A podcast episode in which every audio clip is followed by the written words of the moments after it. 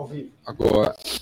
Fala galera, beleza? Bom dia, boa tarde, boa noite. Bem-vindos aos Incentivadores, episódio 68. O Marcelo Pires lembrou que é o episódio 68. O Júlio lembrou. E é 68, o ano que ele nasceu, 68. Eu nasci em 69. Galera, ô Júlio, o Júlio às vezes ele tá, ele dorme, agora ele tá bebendo cerveja, galera. Ele tá bebendo cerveja, às vezes, às vezes o, o Marcelo tá falando, tá filmando eu, eu, tô falando, tá filmando o outro aqui. Então, ó, o Júlio fica. Tem, só, ele tem um monte de botão apertar, ele fica apertando os botões, ele tá achando que é PlayStation. Então, bem-vindos aos incentivadores. Os incentivadores é o podcast que nasceu para incentivar você a começar, a terminar, a fazer, a empreender, a produzir, a criar, a inventar, colocar em prática as, as coisas que você está embarrigando aí não sei quanto tempo. Chega de embarrigar, vamos colocar as coisas em prática, galera. Chega de perder tempo. Cara, não temos tempo a perder. Não precisa fazer com pressa. Não tem pressa, mas também não tem tempo a perder. Vamos fazer as coisas. E esse podcast aqui, ele é incentivado, os incentivadores, né? é incentivado pelos, pela São Lucas, que está passando aqui embaixo. Ó. O logo da São Lucas é uma contabilidade do Leandro Bueno, fica em São Bernardo do Campo, mas atende o Brasil inteiro. Se você tem uma contabilidade na sua empresa, se você encontrar o contador no shopping, você não reconhece, porque o cara há quatro anos não aparece na sua empresa, a não ser através de DARFs e boletos, é um contador ausente, está na hora de trocar esse cara ausente por um cara presente, né? Aí o Leandro Bueno é presente. E ele tá cheio de presente para você aí no, no, no YouTube dele, que tem uns 200 vídeos sobre contabilidade, impostos e blá, blá, blá, blá, blá. Então tem um monte de presente. Se você gostar do cara no YouTube, contrata o cara para ser seu contador. Fica em São Bernardo, atende o Brasil inteiro, pula para dentro. Cara presente, hein? Antes, durante e depois. Beleza, Leandro? Se você tá vendo esse vídeo, manda um oi aí, Leandro, que você tá vendo o vídeo. Dá um print agora, nesse momento. Dá um print e manda pra gente. Outra coisa, galera, eu tô aqui com a, a camiseta do Epicentro. Mostra aí, Júlio. A camiseta do Epicentro, daqui Epicentro, o evento que eu faço todo ano em Campos Jordão, em setembro, 15, 16, 17, 18 de setembro, sexta, sábado, domingo, segunda, em, em Campos Jordão. É um evento sobre coragem, criatividade generosidade. Vou começar a vender os ingressos daqui a alguns dias, viu? 3, 2, 1, daqui a pouco tá começando a vender. E vou botar o link do ingresso, compra o ingresso, 397 reais, 400 reais sem Epicentro, de pss, doação, né? Tudo que eu faço é doação, viu, galera? Vendas cura tudo, tá passando aí embaixo. Bota aí, bota aí, Júlio. Custa 397 pila. O, Rain, o Epicentro, 397. Rainmaker, curso de vendas, quatro dias, 1.500 reais. É tudo super acessível, viu? Tudo, tudo super acessível. Tudo prático e super acessível. Beleza? Epicentro. E essa camiseta aqui está à venda. Júlio, coloca o link aí. Você tem o um link, né, Júlio? O Júlio vai colocar o link aí para vocês clicarem. Se quiser comprar já a camiseta, galera, vai Vai para o Epicentro, compra a camiseta pela internet, para você já ir uniformizado para o Epicentro desse ano, que o tema é Cura Meu Coração. Todas as palestras vocês vão assistir lá, todos os encontros vocês vão ter lá, todo o network vai fazer, vai curar teu coração aí. Botando mais criatividade, coragem generosidade dentro dele, hein? Empatia, educação, solidariedade, honrar as coisas. Olha aqui, ó, na, nesse desenho aqui, esse ano tem a meu pai e minha mãe. Olha só. Esses jovens aqui da minha camiseta é meu pai e minha mãe todo ano eu sempre fiz homenagem, homenageei eles no Epicentro, mas esse ano a homenagem subiu o nível do jogo. Fui para o novo nível do game aí, em homenagear meus pais. Eles vão estar tá lá e estão na camiseta. Certo, galera? Júlio, Júlio, mostra aí a potência desse podcast aí, troca aí os botões aí, mostra as câmeras. Tem 49 câmeras capturando todos os ângulos dos entrevistados que vêm aqui, da conversa que a gente tem. E a conversa de hoje é com o Mar... o Marcelo Pires. É isso aí. Filma aí, filma aí o cara, filma o galã aí, Júlio. É isso aí. Ô Marcelo, ó, toda vez que eu. eu sei, todo mundo cara. que vem aqui ganha palheta. Isso é uma palheta, viu? Mas super legal. E eu pa... sei tocar com isso, hein, cara? Então, é pra tocar. Eu sei tocar com isso. Toca aí. É, tocar. Depois faz um vídeo aí. Tocando. Vou fazer, manda pra, manda pra mim, eu boto na, mesmo. Eu tenho aí. uma Fenderzinha em casa, cara. Fenderzinha? Tem uma Fender, meu. É bem bacaninha. Você tocava, né? Você falou aí. Tocava. Tinha uma banda, ácido uma plástico. Banda, ácido plástico. É. Até vou mandar depois pro, pro Pier, meu brother aí, o Pier e o Zeca, que tocava comigo. Mandar o esse vídeo. Total. Aí, o Pier, Zeca. Como é, que, como é que ele chama? Pier Paulo. Pier? Pier Paulo. Fala, Pier Paulo. Ele toca é, ainda? To, pô, toca muito. toca muito ainda guitarra. Pierre Paulo. E o Zeca é o baixista, muito legal, cara. Zé, os dois vivem de música? O Pierre acho que um pouquinho mais que o Zeca. O Zeca tá, agora tem uma loja de surf, mas é, o Pierre ainda faz hoje, né? Ainda faz um somzão, não faz? Faz ele, nosso amigo aqui. Ele faz, ele, to, ele toca o quê? Em barzinho? Toca em bar, toca bem pra caramba. Grande Pierre, velho. Abraço é. para você, beijo, beijo pro baixista. E o baterista foi para onde? O baterista era o Kaki, mas assim, o Kaki, eu perdi muito contato dele. Aliás, se o Kaki estiver por aí, Kaki, manda um WhatsApp para mim aí, cara. Kaki? Manda um WhatsApp aí. Manda um WhatsApp aí, Kaki. Só tinha cê, figura. E você tinha cabelo comprido ou não? Cabelão comprido. Vocês tocavam o quê? Eu tocava rock and roll. Rock and roll. Próprio? Próprio. E cover? Som próprio. Cover alguns. Cover alguns. Você tocava o quê? Você lembra? Cover. É, cover eu tocava White Snake, tocava na época, tocava. Guilty of Love? Guilt of Love. Quem cantava? Tocava. Eu era vocal, pô. Você tinha o cabelão do David Coverdale? Cabelão do David Coverdale, cacheadão. Você, passava Neutrox assim para ficar? Nada, pras, é, Neutrox, pras, exatamente. Pras, né? O cara entregou a idade. 68, Neutrox, né? Perfeito. Pras, como é que chama? Para ficar... As ondas ficarem brilhando, Ficarem né? brilhando. É. Na, não, é, eu tive cabelão, né? Até cintura, era cabeludo e tal. E aí, Pô, cara, mas eu imaginar. Era, era um cabelão, cabeludo do Capitão Caverna, assim. Não, ah, não, é? Não lavava cabelo. era bem trash, assim. O meu era compridão na caixadão, era bacanão, cara. Eu achava Não, legal. era trash. Um amigo meu, não, ele era todo sedoso. Se cuidava, né, cara? Tipo, ele, se, ele cuidava, e aí os dois conversando. Os caras com a camisa do Slayer e falando assim: ai, qual o shampoo que você usa? Pô, acorda, velho. Eu, camiseta metálica, assim, com camisa todo nojento, os caras com camisa do Slayer, falando que Neutrox é melhor que não sei o quê. E... Olha só. Mas, cara, tinha o cabelo top.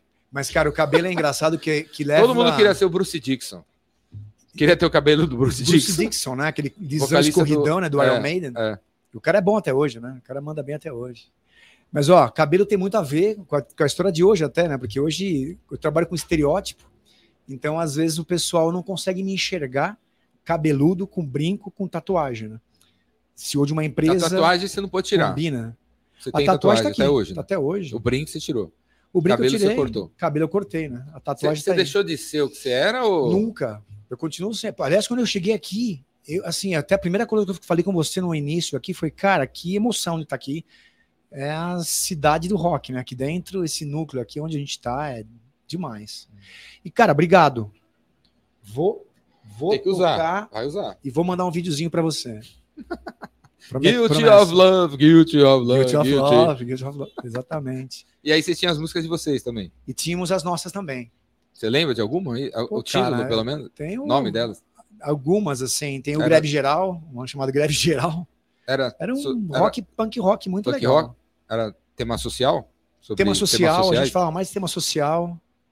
Não era o é... diabo, não. Não, não era do não era, não era tipo o diabo, não diabo. era o Ed da, não, do Iron Maiden. Diabo, nem, ou história, nem, assim, história do faraó, não sei de onde. É, Black Sabbath, não tinha nada disso, história de faraó, não tinha nada disso. Era mais assim, tema social.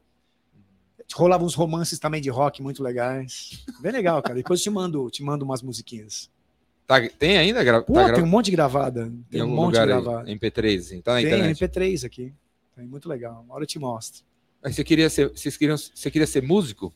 Eu acho que no início eu queria ser músico. Eu acho que, eu acho que eu comecei ali a minha, minha juventude nos 14, 15 anos de idade, eu era meu sonho de consumo.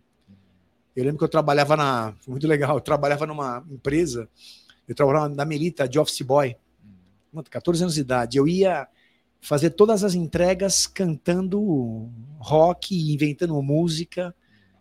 E aí voltava para casa, ligava para esses brothers aí meus, e a gente fazia o som, né? Você achava que o trabalho da Melita era passatempo, assim, era para pagar as contas? completamente passatempo, sem significado nenhum. Aliás, eu fico pensando assim, como é ruim trabalhar sem significado, meu irmão. Como é ruim trabalhar sem significado. E eu vejo muita gente ainda hoje, 2023, trabalhando sem o menor propósito, o menor significado, me deixa triste de ver aquilo. Alguns, algumas ou, pessoas ou, próximas. Ou, ou, trabalhando e procurando também, né? Procurando, né? É, eu, acho que, eu acho que a procura cadê, sempre... Cadê, cadê, Eu acho que a procura sempre está lá com você, mas eu acho que o barulho da vida, ele deixa você meio que adormecido e você não consegue perceber que está faltando algo. algo. E acho que é, tem muita gente que está sonambulando por aí. Eu sinto que tem muita gente, e até próximas minhas, que estão sonambulando, fazendo o que não gosta, fazendo porque precisa do trabalho para pagar conta.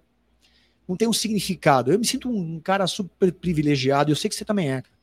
Eu vejo vocês dois aqui e falo, pelo amor de Deus, os caras são super privilegiados, assim como eu. Eu, assim, estou no meu melhor versão da minha vida, no sentido de fazer a vida com propósito. Isso é muito legal, né? Uhum. Você poder sentir isso, saber que você vive com propósito, é muito legal. Você não faria nada no mundo a não ser isso que eu faço, sabe? Uhum. Então, isso é então, é muito legal, cara. E aí, então, aí, vamos, vamos, vamos. Como é que você chegou nisso, né? Então, aí você estava lá na Office Boy da Melita. Bom, Office Boy da Melita. Pensava nas músicas. Você tinha quantos anos? Eu tinha 14, 15 anos de idade. Naquela época não tinha esse negócio de, de trabalhar muito cedo, né? Eu uhum. trabalhava, meu pai, Portuga. Tem que trabalhar falou, cedo. Meu irmão, vai trabalhar, vai trabalhar que. Não, não, vou, não dá para te sustentar aqui. Esperar de mim não vai ter, né? Então, meu pai sempre foi, minha mãe também sempre foi muito protagonista, me protagonizou nisso, me empurrou para fora. Tanto me empurrou para fora que com 21 anos de idade eu mudei para os Estados Unidos. Sozinho? Sozinho, cara. 21, vendi um Fuca que eu tinha, uma Fuca velho, um Fafá. Acho que era um Fafá ainda. Você arrumou com. Você, você, chegou, você comprou um Fusca? Eu comprei um Fusca com trabalho. Ainda que um trabalho que não era o meu propósito, né? Mas com muito esforço e fazendo meu O propósito virou comprar o Fusca. O propósito virou. É engraçado que muita, muita relação profissional tá ligada a isso, né? Alguma meta, né? Alguma, exatamente, alguma meta que fica ligado a coisificar Faz a relação. você se suportar uma parada para poder ter atingir e ter uma outra. Exatamente. Eu acho assim, a, a, empresa te coisifica, ela deixa você virar uma coisa, né? Uma, uma relação. Você também deixa. Você também permite. Contanto que. E você vai comprar uma coisa para ficar feliz por um tempo, enquanto essa coisa não fica velha. Uhum. E aí você vai fazendo a vida. E você, tem você cara que chega que até. É uma, virou uma coisa, contanto que você tenha. Um, Exatamente. Um quarto. Exatamente. Você tenha conseguido casar, ter conseguido mandar seu filho na escola, sei lá. Exatamente. Ter comprado uma Fenderzinha. É, é, é, impressionante isso, viu? E o triste é que muita galera não percebe, né? E passa a vida assim. Aí o cara. O cara passa a vida numa vida cruel, né? Uma vida muito cruel, né, cara? Hum. Sem perceber.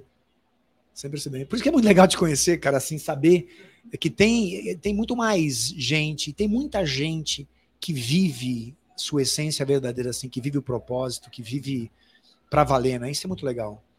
Isso é muito legal. É, eu, eu sempre, eu sempre vivi para valer, viu? Sempre, sempre.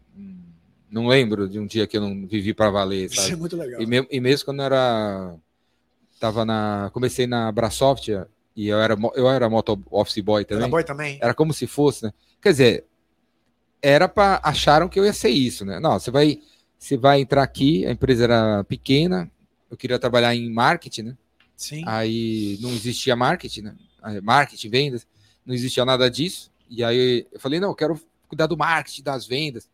E aí o cara deu, o Jorge, falou, isso não existe. É, ok. Você quer que a gente bote o que na sua, na, sua, na sua carteira de trabalho? Ah, bota aí marketing, se puder, né? Aí botou lá, não sei o que do marketing. Mano, eu nunca fiz, é, mas eu não, eu não, aí ele fechou a carteira, que escreveu aquele negócio lá e falou: ó, Agora pega esse documento aqui e leva até o fórum, não sei da onde, né? E aí eu de terno, né? Fui todo arrumado para trabalhar imagina. de marketing. no marketing, comprei um terno para trabalhar no marketing. aí, pô, vai lá no fórum, pegar uma certidão negativa. Legal, uma carimbada lá. É, dá, é, pede, pede uma, pega uma certidão negativa de débitos, não sei o que, não sei o que. Aí fui lá de terno, e todo arrumadinho, orgulho, peguei metrô, pegou, peguei ônibus e tal, cheguei lá no lugar arrumadinho, vim aqui buscar a certidão. E por quê? Pelo, talvez, agora pensando, né? Porque eu apareci lá num, num lugar onde todo mundo fazia sem amor, sei lá, quem estava na fila também não queria pegar, estava obrigado a fazer aquilo. Eu cheguei lá todo, cheguei lá todo, todo zerado, assim, esse cara, animado. Quem é esse cara? Que é, meu? Que cara eu vim fazer aqui? É, todo animadão. É, as certidões saíam rápidas. O cara achava que era dono da empresa. É, meu, o cara é, acontecia tudo fácil. Eu não, brigar, não reclamava, ficava sentado na boa, esperando certidão. E aí, 12 dias depois, já, me to... já caiu a ficha. Isso aqui não é uma certidão, né? É, não é apenas documento obrigar que a empresa precisa obrigatoriamente. Era para. Porque naquela época, a, a empresa, a, quer dizer, só tinha software, só tinha computador no Brasil no governo. E aí, para vender para o governo, tinha que ter certidão disso, certidão daquilo, para completar uma documentação, para entrar numa licitação e vender um software, né? Então, eu, aquilo ali já era o início do processo de vendas para vender para governo. Olha então só, eu, eu aprendi cara. a vender para governo. Com 16 anos, 17 anos, 18 anos, comecei a entender como é que vende para governo. Os primeiros clientes, primeiro, as primeiras pessoas que eu conheci foram do governo. Olha que o legal. cara de compras do governo, o cara da gerente não sei do que do governo, secretário, secretário não sei o que do governo. As primeiras pessoas. Aí o, o mercado corporativo veio, veio depois, né? Que as empresas começaram a comprar um computador e tal. Então eu já estava lá. Legal, hein, então, então, também assim, essa. Quando você é, vive achando que está tudo certo, tudo legal, você as coisas ficam legais e aí você vai entendendo assim, ah, isso aqui é, tem amarrado isso aqui, tá amarrado aquilo lá, aí você vai vendo a, a, a, a, o maior, a coisa maior, tem o entendimento da coisa, e aí uma coisa leva a outra. É, vai dando pequenos significados, né? Você vai conseguindo encontrar significados. Ah, eu, eu né? sempre é. Se não tem significado, é.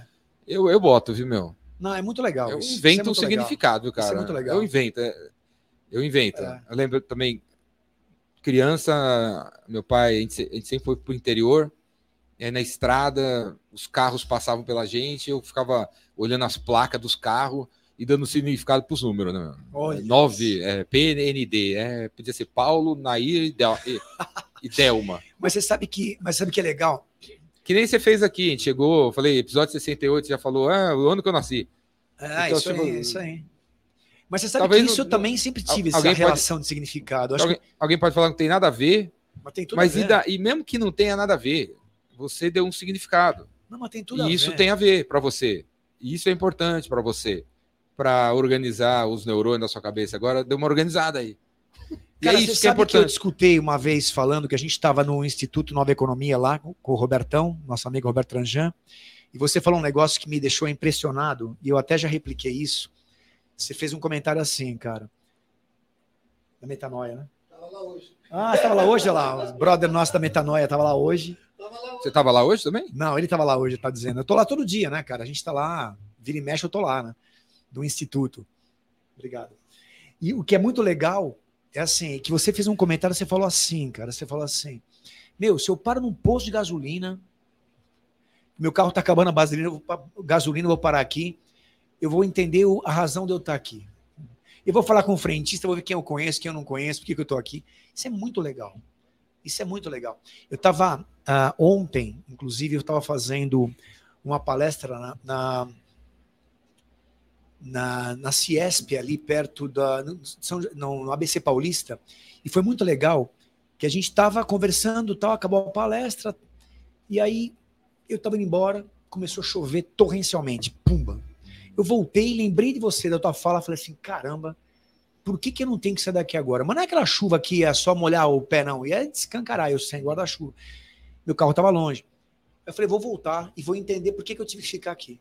Voltei, e uma pessoa me abordou e falou: pô, cara, quero contratar a tua empresa. Olha que loucura. Uhum. Então tem todo um sentido isso aí, sabe? Esse, essa observação da vida, de como você, né, como o Robertão fala, né, da ordem natural, como você observa essa relação de uma ordem natural, de uma economia natural, de uma forma mais natural, acho que é, é. é um segredo. Eu, eu é um segredo. tenho tudo para mim. Eu, se não tem significado, eu, eu invento o que tem, então, cara. Mas para mim tem, tá, é, tem uma ordem natural das coisas, as coisas acontecem, tá tudo a seu favor, tá todo mundo te ajudando. É só dar o passo que bota uma ponte. Exatamente. O Metallica lançou uns discos, um disco dias atrás, aí hum, tem toda uma nova no, novas roupas, camisetas e tal. Aí é uma loja aqui em cima lançou a Stamp, né? coloquei Pô, até legal. no meu Instagram. Aí elas trouxeram aqui as camisetas, né? Licenciado, oficial do Metallica. Aí tem quatro novas camisetas lá. Aí a gente chegou, já subi lá para comprar.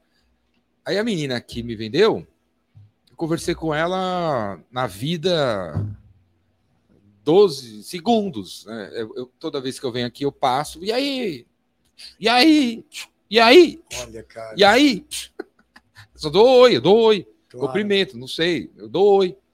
Aí eu, compro, eu comprei as camisetas lá com uma outra menina de lá, né? Sim, com essa sim. não. Aí, oi, aí, oi, tal. Aí hoje foi com ela. Aí peguei Boa, as camisas e ela, meu, vou te dar um descontão aqui pra você. Nem pedi. E levou quatro. É, levei quatro. Ela, não, vou te dar um descontão. Eu nem pedi nada. Olha que legal. E... Mas só de falar oi, de falar oi, de falar oi. Então, se não tinha. É relação humana, né, meu irmão? É, É, contato, é proximidade, é se preocupar com o outro, é ver que tá passando. Então, se não tem. Se, não- se a minha passagem por a, pelo aquele corredor não tinha um propósito, eu- É, eu dei.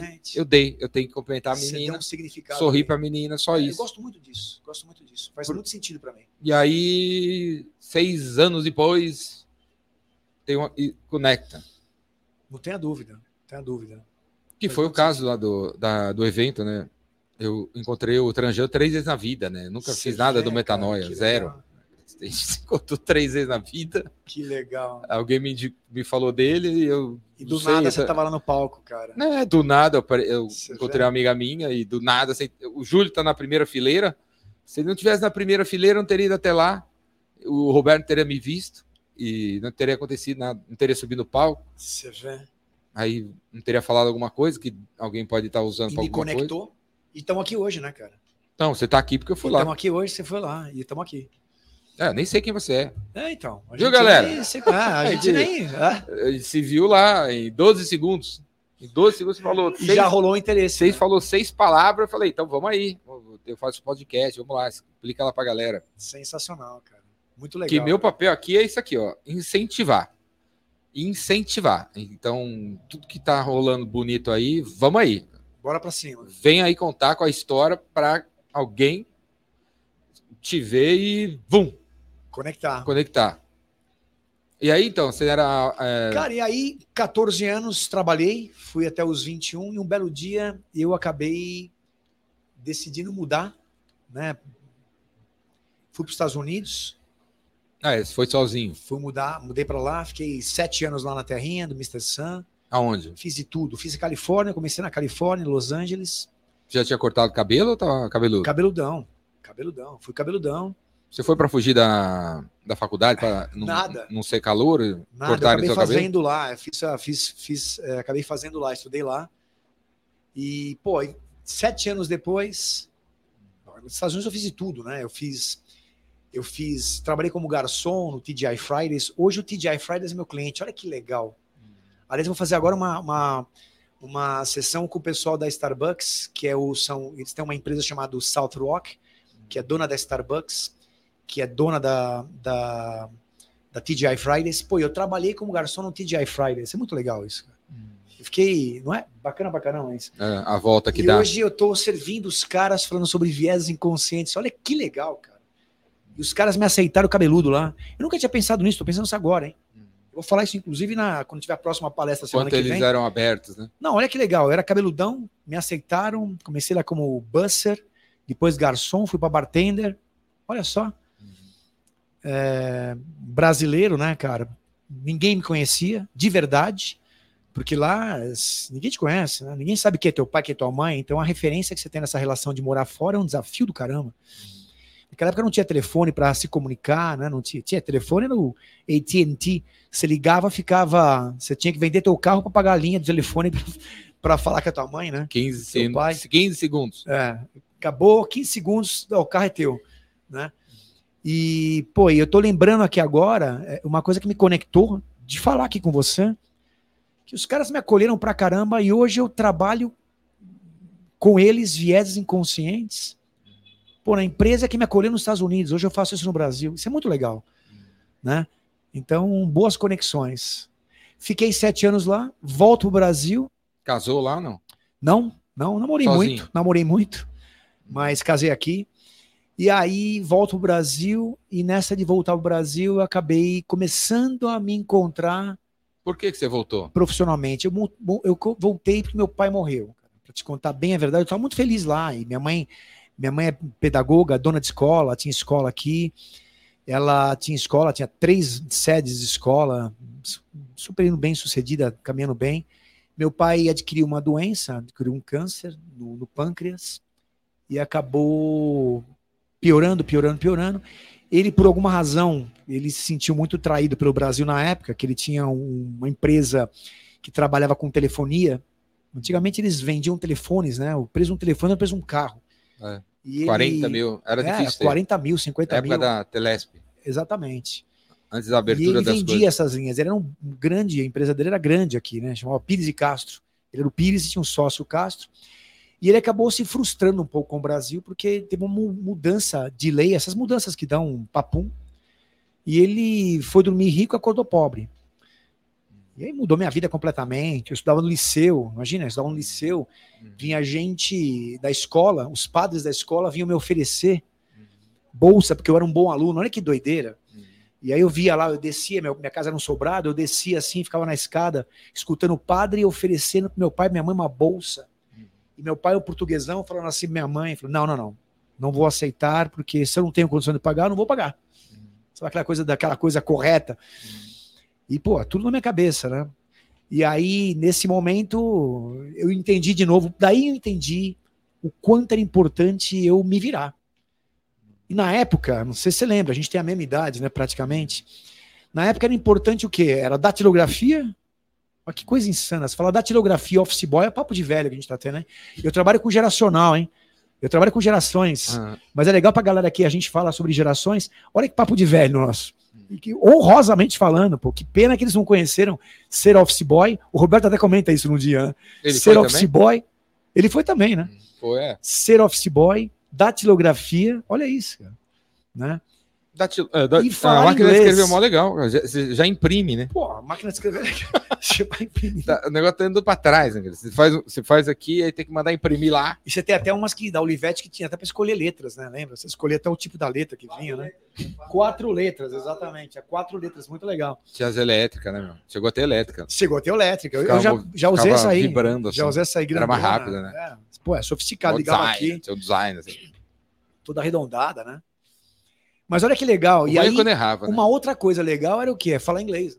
Então eu falei, bom, eu estudava aqui na cultura inglesa, eu falava, meu, eu via filme americano, não entendia nada. Eu falei, preciso aprender esse troço. Aliás, eu fui para os Estados Unidos com o primo do Pierre, cara, que era meu guitarrista da banda. Olha que interessante. O cara veio para o Brasil, escuta essa, vai gostar, já conhece o Pierre, né? Ele veio para o Brasil e ele ficou meu amigo, porque eu já, minimamente, eu falava um pouco de inglês, que eu estudava. Meus pais se bancaram essa história de, né, de, de portuguesada lá, botando eu para estudar.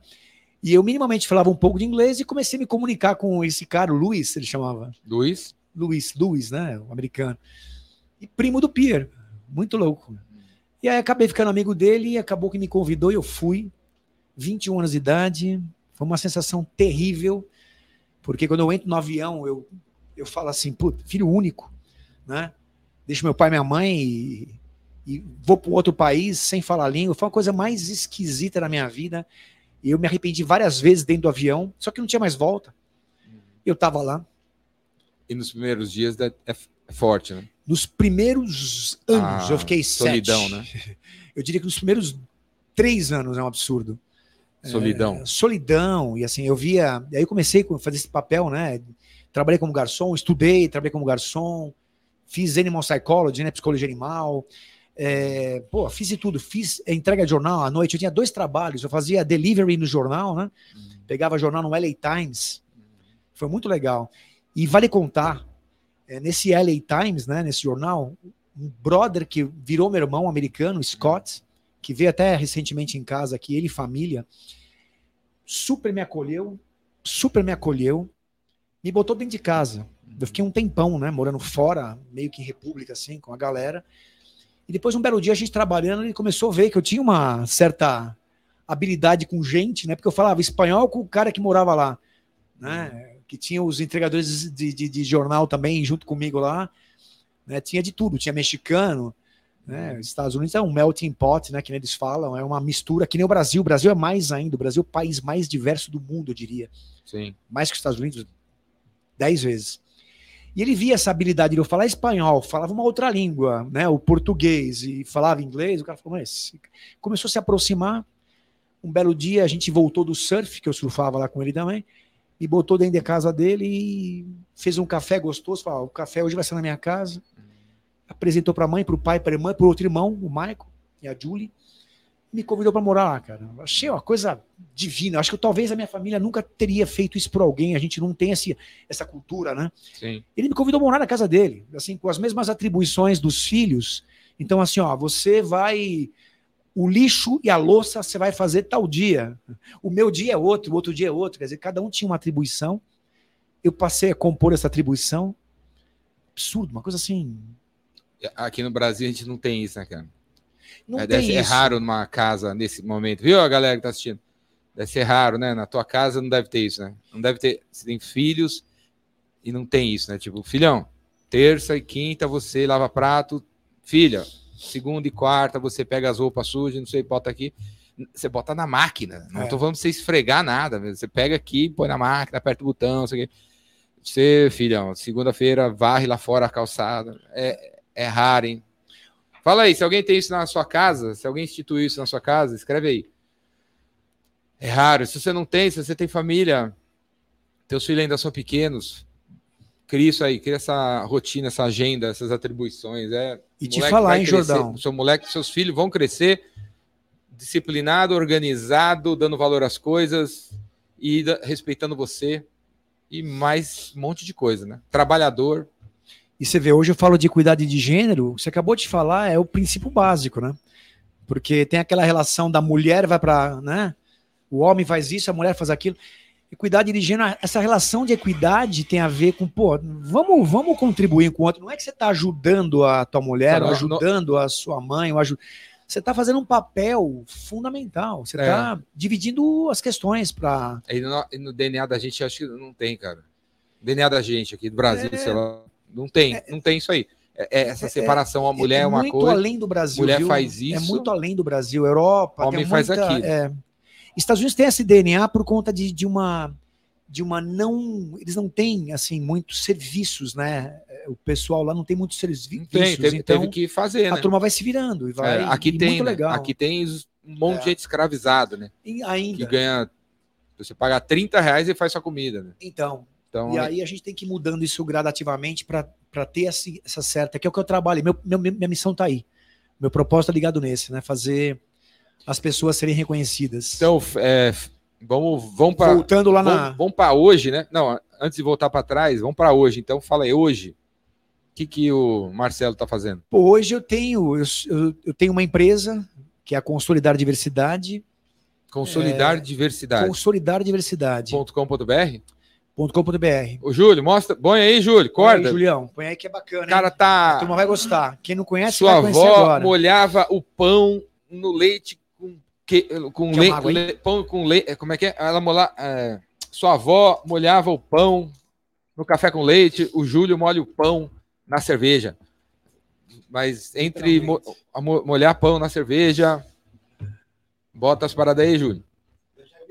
Consolidar Diversidade. Consolidar diversidade. E a Consolidar Diversidade, o que, que ela é? Ela é um Tem, tem, é, é- é nome de, de ONG, né? Somos É, consolidados. É uma ONG? Não é ONG, não. o não é ONG, certo não. é Somos Consolidar. né? É, mas se você colocar Consolidar Diversidade, que é a raiz ali, ela pula para o Somos Consolidar.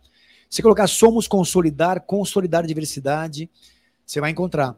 A, a Consolidar Diversidade, eu vou contar já já como ela nasce, né? Mas ela é uma empresa é, limitada. né? Eu sou o fundador dela. Ah, e Tem e há a, quanto tempo?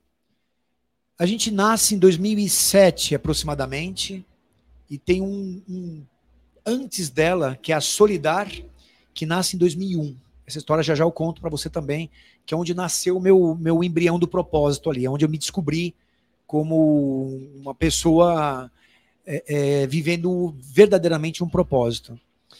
Mas a Consolidar é um hub de soluções que a gente tem um, um trabalho é, voltado para para revelar a essência humana nos negócios. Então, assim, as empresas contratam a Consolidar para falar de assédio, inclusive manda um recado para o teu povo todo, porque hoje a CIPA, né, as regras da, da CIPA, acabou de sair uma lei que a CIPA obriga as empresas a terem ah, rodas de conversa sobre assédio. É importante você falar isso, é muito importante. Fala você já tá falando. É, porque, porque é importante por conta da. que é multado hoje. Se você não tem hoje uma, uma roda de conversa na tua empresa, você pode correr risco de ser multado caso tenha alguma questão de assédio nas empresas, que é algo que está acontecendo muito comum. as pessoas estão desenvolvendo, sabe? Então estão tomando consciência, então estão entendendo como, como, como são assediadas, como não são. Então a Consolidar trabalha com os pilares pessoa com deficiência, a inclusão da pessoa com deficiência. Então a gente procura é, pessoas com deficiência para contratar nas empresas. Quem paga essa conta são as empresas que nos contratam. Né? Eu falei para você da Starbucks, tem Padaria Real, tem Avolo, tem, tem Benassi, vários clientes que são nossos, é, empresas é de logística. É, é, como se fosse um trabalho de headhunter? A gente faz também isso. Vocês... Nós somos um hub de soluções, tem mais que isso, vou contar. Então a gente contrata o candidato, é, é, prepara esse candidato, faz uma capacitação nessa pessoa para entender né, Você capta, empresa, capta o candidato. Capta também. o candidato. Pode ser uma pessoa com deficiência ou pode ser qualquer outro tipo de característica de, de pessoa. Né? Então, a, a pessoa com deficiência hoje iria até o seu site e se cadastraria lá? Uma pessoa com deficiência pode procurar a gente no site, tem o nosso WhatsApp, e a gente vai fazer de tudo para colocar, relocá-la para uma empresa. E uma empresa também que às vezes precisa atender a lei de cota, porque tem uma lei também que chama lei de cota. Empresas até 100 colaboradores tem que ter 2% e mil 5%. Vamos colocar ali, vai subindo progressivamente. 5 mil, quanto? Vai aumentando. Você vai aumentando o número de, de, a porcentagem. de percentual. Acima de mil, 5%. Até 100 funcionários? Até 100 funcionários. A, a empresa fez 2%. 99 colaboradores, ela não precisa colocar ainda. Colocou 100 colaboradores, ela precisa ter 2%. Quer dizer, uma empresa de 10 pessoas não precisa. Ainda não. Ainda não precisa. E eu recomendaria, porque faz toda a diferença. Você ter uma, uma relação de pessoas com e sem deficiência, é, é, etnias diferentes, gênero diferente, percepção diferente, culturas diferentes, é, faculdades diferentes, isso é diversidade. Uhum. E essa diversidade faz com que você ganhe muito mais. Uhum. A, a, nossa empresa hoje é uma empresa ponta de mercado. Ganha em, em quê? Ganha em tudo. Você ganha em todo. Vou dar uma ideia, em 2018, 3 de dezembro de 2018, a gente levou três empresas para receber prêmio na ONU. Levamos a Padaria Real de Sorocaba, que é uma padaria com 1.010 colaboradores. Você estava lá na apresentação, você conheceu. Uhum. É, ganhou prêmio na ONU, aquela padaria, por conta da inclusão da pessoa com deficiência, um trabalho que a gente desenvolveu com eles há 10 anos. Né? Então, o que está por trás dos bastidores de uma empresa que investe em inclusão. Levamos a Bosch também para receber prêmio na ONU, olha só. Hum. Cummins, que a gente levou no Chile, a gente tá, atua também no Chile, América Latina. A gente faz sessão Brasil e América Latina. Levamos a Cummins no Chile para receber prêmio na ONU. Hum. Então, assim, isso já é um baita de um ganho, um ganho de exposição. Né? Agora, fora isso, relações humanas. Entre você, os funcionários. Entre todos, né? Fica Porque você começa a ser muito mais interessante. Vou contar uma coisa. Ó. Nós temos um, um um viés, você e eu aqui, e nosso amigo aqui, nós temos um viés, o Pier Paulo, nosso amigo, uhum. nós temos um viés que é o quê? É um viés de afinidade. A gente tem a mesma idade, a gente gosta de rock, certo? Homem. Gosta de rock. Hã? É homem. A gente é homem. Tatuagem. Cola uma tatuagem, tá certo? Então, existe uma afinidade. A tendência da gente se permanecer como gueto, mais juntos, é muito fácil falando as mesmas eu, coisas. Quando eu falo contigo, posso falar lá, não atrapalha nada a câmera aqui também? Posso pode, falar com você também? Posso pode. dar uma misturada? Que legal também, porque pode, tá fazendo pode. parte, tá super atento no negócio. Tá atento? Vamos aí. E aí, é, tô vendo legal que ele tá assim, curtindo o negócio, a gente vai falando, pô. E aí o que é legal, olha que, olha que bacana a, a, a relação. Nós, alguma coisa que a gente vai fazer, vai fazer muito bem feito. Não tenho dúvida. Outra coisa, a gente vai se engajar muito rapidamente. Faz sentido? Pô, você gosta de rock, gosta de rock. Provavelmente o carro que você gosta, eu gosto também. Sabe? Tem um monte de afinidade que vai rolar. Às vezes não. Uhum. Mas assim, quando você pega pessoas que não gostam do que a gente gosta, que não vieram do mesmo cultura que a gente tem, que tem características físicas, étnicas diferentes das nossas, uhum. tudo muda. A percepção dessa pessoa sobre a vida é diferente da tua percepção sobre a vida. Você saca? Você não vai ter uma mesma percepção dela como a tua. Nunca vai ter. Sim. Isso gera uma riqueza.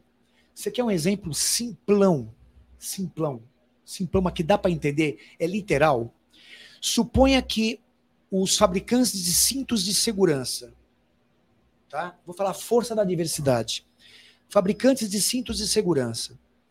Esses caras fizeram um cinto de segurança, mas todo carro tem uma recomendação: crianças no banco de trás. Não é isso? Sim. Pois bem. Porque geralmente a construção desse cinto de segurança eram pessoas, homens é, de uma estatura média, geralmente lá, né? O, o homem vitruviano lá da, né, Do Leonardo. Do, do Leonardo da Vinci, não foi? Sim. Que é aquele homem de 1,82m de altura, conforme está na, na escritura de Da Vinci lá, né? Cabeludo, roqueiro. europeu. Legal que é roqueiro, hein? já deu uma, rolou uma afinidade aí. Mas, porque os engenheiros, via de regra, que arrumam emprego nas, nas empresas que montam, que criam esse cenário de, de vídeos e de, de cintos de segurança, e são esses Então, caras. assim, tem essa cara aí. Tem essa cara, entendeu? Hum. Gostam dos mesmos carros, é, escutam as mesmas músicas, Hum. geralmente vieram dos- de países europeus ali, não é? Agora vem cá. E o anão? O homem com nanismo? O homem de baixa estatura? A mulher de baixa estatura? Como é que vai usar o cinto? Quer saber uma outra coisa? Mulher grávida.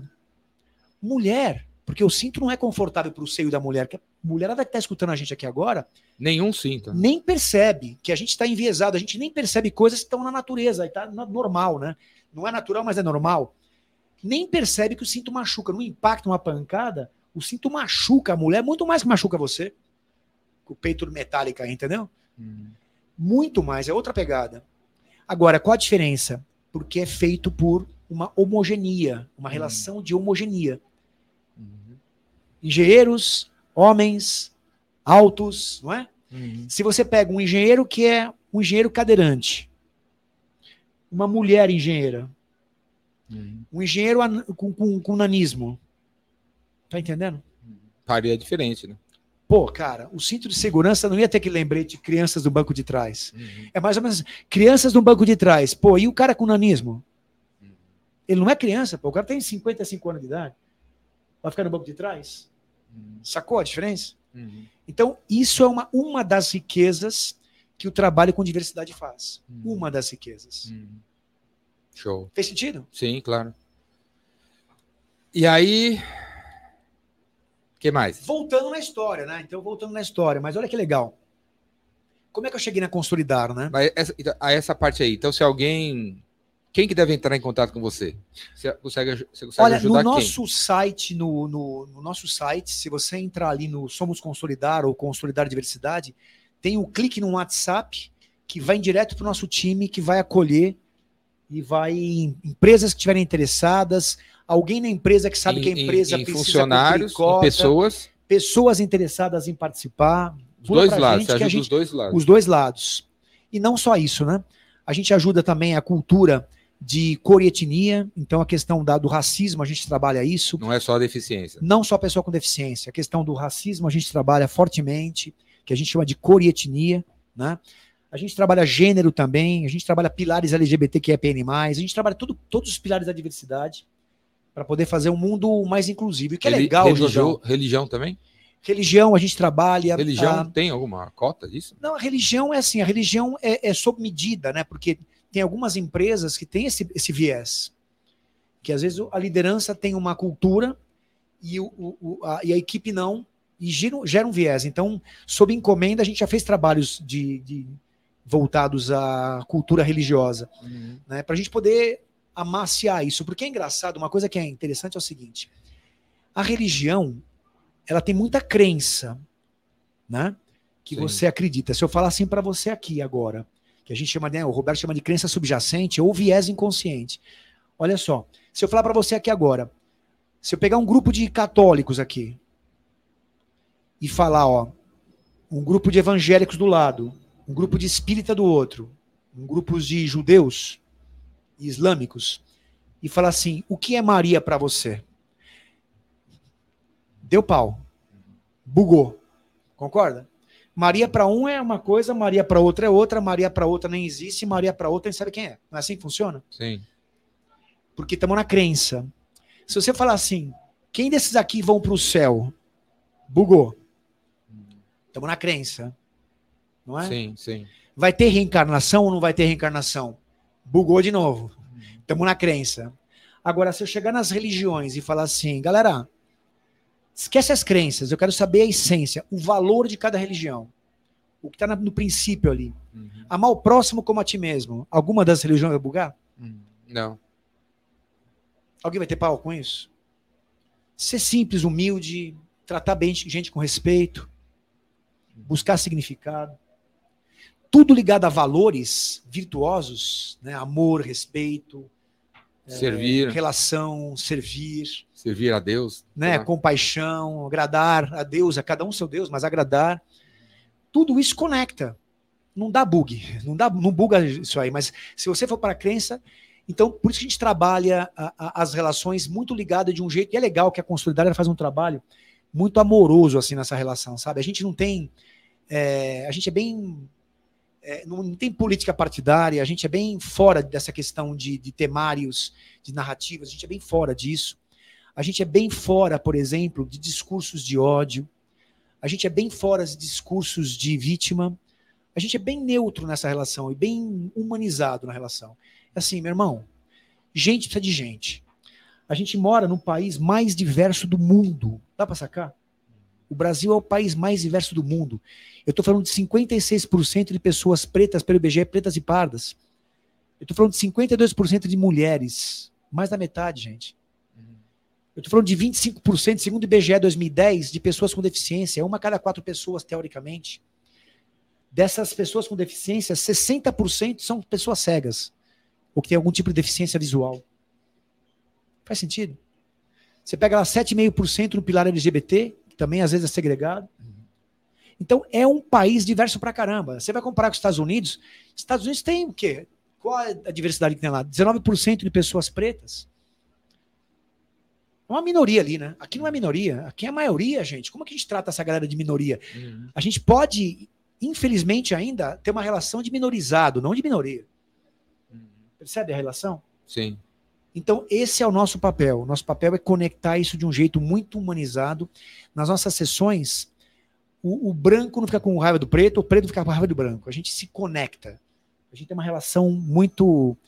é, com um processo andragógico, um processo muito trabalhado com muito amor, assim, de educação, que a gente educa as, as empresas para receber né, essa cultura inclusiva. Que E- vai e o cara qual- chegar na ONU aí. Se... Qual que é a- a- o estado atual da diversidade nas empresas? Quantos por cento das empresas têm, estão Pergunta dentro mágica. das cotas aí? Não sei. Eu diria o seguinte, olha, é, é, a, a consolidar, a gente tem uma premissa nossa, assim, que todo cliente nosso tem que estar acima da cota. Acima da cota é acima da cota, não é tipo, bateu a cota e fica, não, vamos, vamos sobrar. Até porque, é, eu costumo dizer, né, na consolidar a gente tem uma, uma, uma três portinhas, assim, de trilha, que é, as pessoas, geralmente, elas entram pela porta primeira, que é a porta do medo. Por que a porta do medo? O ministério bate na porta e fala assim: Meu, bichão, você tem que cumprir a lei de cota. Tá bom. Aí o cara aciona o cérebro reptiliano dele, né? Tum, travou. Aí o, o presidente lá, o CEO, fala assim: Ó, pessoal, precisa cumprir lei de cota nesse negócio. Aí a turma vai: Como é que eu faço? Ninguém sabe como é que faz. Contrata aí. E aí se faz também não fica olhando com bons olhos quem entrou, Não, né? Esses cara- caras estão aí só para cumprir eles ficam pedindo. é, é, é, Ah, não é não? pedindo, pelo amor de Deus, para contratar, porque o cara não consegue ter uma visão da competência da pessoa com deficiência. Ele vê a pessoa com deficiência com uma visão capacitista. Capacitismo está para a pessoa com deficiência, assim como racismo para pessoas é, é, pretas e pardas. Uhum. Sacou? Não, o que, que seria capacitismo? Vou explicar já. Capacitismo, ele tem. É, é- é quando você vê uma pessoa com deficiência, ou você olha ela de um jeito de uma infantilidade. Nossa, olha que bonitinho. Ele consegue pegar dois ônibus e chegar até aqui. Embora seja pessoa cega, embora seja um cadeirante, embora tenha uma deficiência intelectual, Uhum. né? Embora tenha ba- baixa visão, é sempre embora ver o cara como um super-herói, mas infantilizando essa relação, ou ou achando mesmo que ele não tem competência, Uhum.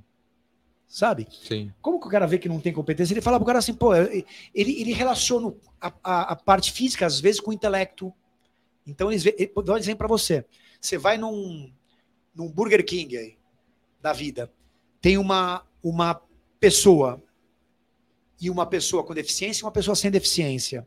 Às vezes uma por facilidade está empurrando a outra, às vezes um casal, às vezes são dois amigos, né? Uhum.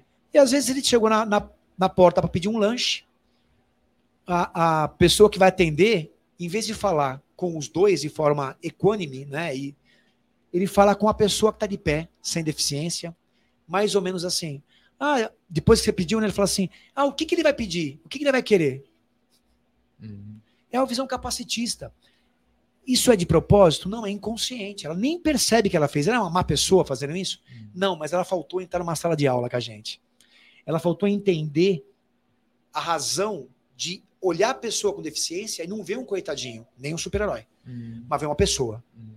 E com suas capacidades, com suas dificuldades, como qualquer um de nós temos. Né? A gente tem né, habilidades e não. Sim. Depende da característica. E- mas para explicar o, o, o, a o capacitismo, Jordão, uma coisa que é bem legal é assim: a Consolidar nasce quando eu era um executivo, depois que eu volto dos Estados Unidos, eu era executivo de uma empresa, fiquei como sete anos como diretor comercial dessa empresa. Pô, tive um privilégio do caramba, viajei em 41 países pela, por essa empresa, modo dizer, Qual empresa? chama Pinheirense. Madeira? Muito legal. Oi? Madeira? Não, Pinheirense trabalhava com produtos de gastronomia, pratos, copos e talheres. Cara, coisa mais deliciosa, porque eu, eu viajava para a Turquia para desenvolver uma linha de talher, de, de panela a indução na época. E São Paulo, na época, tinha virado, quando eu trabalhava lá, a, gastro, a cidade da gastronomia mundial. Lembra disso? Sim. Vieram um monte de chefe de cozinha para cá. Tem até hoje, né? São Hum. Paulo é uma cidade de gastronomia. É. E eu trabalhava nessa empresa, viajava junto com o dono dessa empresa, que é um amigo meu, Gil, amigo do Pierre também.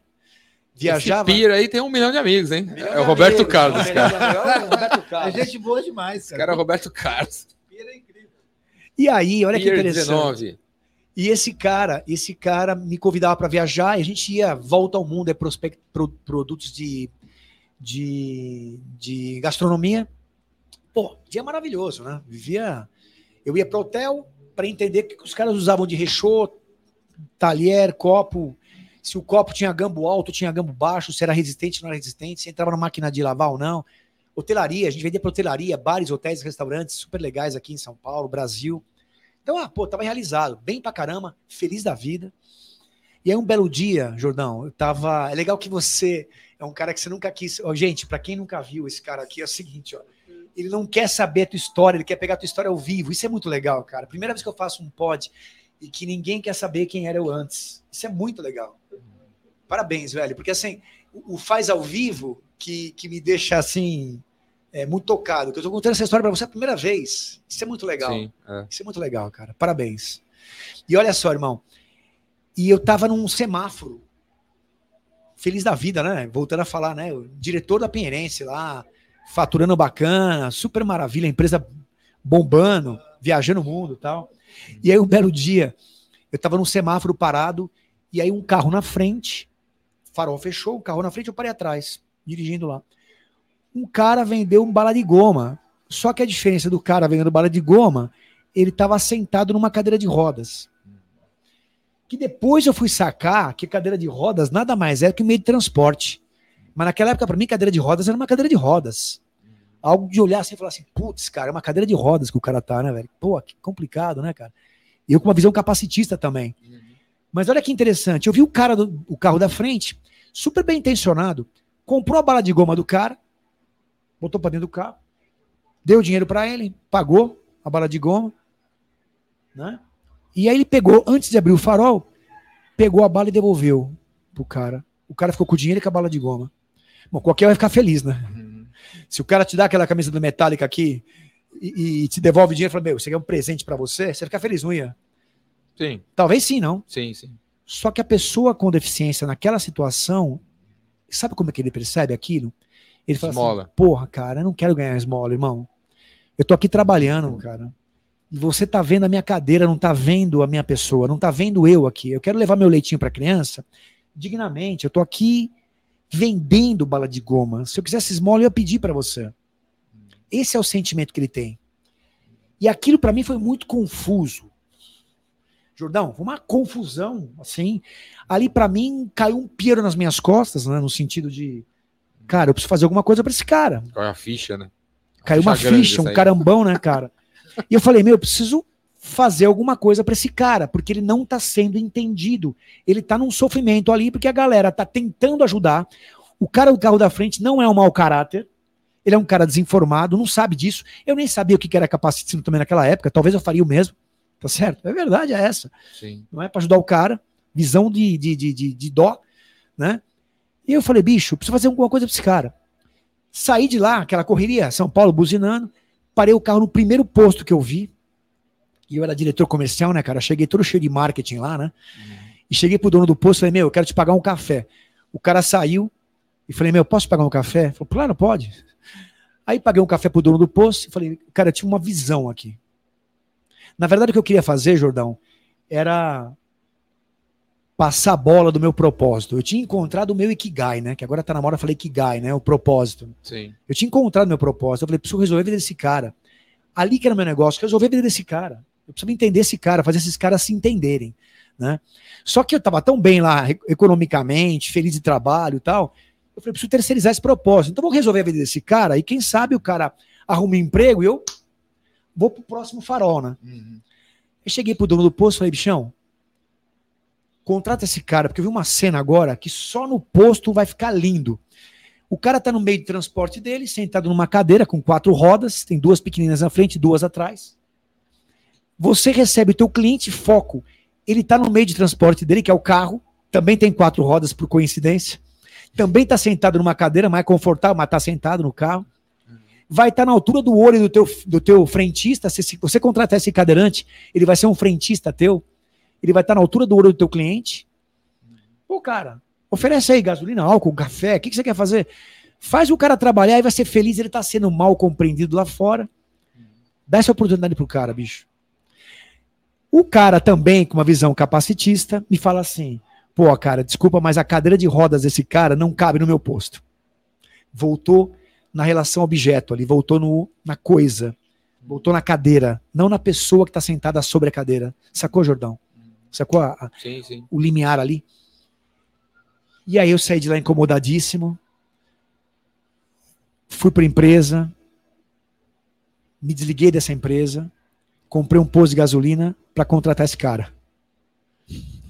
E aí deste cara viraram o segundo, o terceiro, o quarto e mais da metade desse posto de gasolina, que é um posto lá em São Sebastião, Aonde? São Sebastião, na Praia das Cigarras. Mais da metade desse posto de gasolina ficou com pessoas com deficiência. Cara, eu tô falando isso, Tô. Jordão, em 2001, onde eu nunca imaginei, nunca sabiam de lei de cota, diversidade, nem sabia que era isso. Diversidade, o pessoal falava que era a floresta amazônica, né? Biodiversidade. Biodiversidade, os caras nem falavam diversidade, inclusão, ninguém falava nisso. Então, 2001, dia 3 de abril de 2001, cara, eu abri esse posto, que é meu até hoje, eu não opero mais, tem uma turma que opera Você lá. morava na praia? Não, eu nunca morei na praia, eu ia e voltava, ia e voltava, passava a semana lá, voltava para São Paulo, passava a semana lá, voltava para São Paulo, coisa de louco. Mas a coisa foi acontecendo. E eu comecei a perceber que tinha todo o industrial, dono de empresa, chegava no posto e falava assim, cara, como é que esse maluco consegue, né? Primeiro é engraçado que as pessoas, as pessoas queriam achar, achavam que eu queria ficar prefeito da cidade, né? Eu não tenho vocação nenhuma para esse âmbito político, mas a- cada um reconhece aquilo que conhece, né? Nem fala o Betão lá, né? Cada um reconhece aquilo que conhece. Então ele, a pessoa vê você, ela só consegue imaginar que você faz Por aquilo alguma coisa. por uma razão que só ela faria por causa daquilo. Quer dizer, É. se esse cara tá contratando mais da metade de pessoas com deficiência, esse cara deve querer ser prefeito da cidade. Eu não tinha a menor vontade disso, mas eu queria servir essa galera e, e mostrar para o mundo que esses caras são capazes. Era meu único desejo íntimo era esse, um, único, né?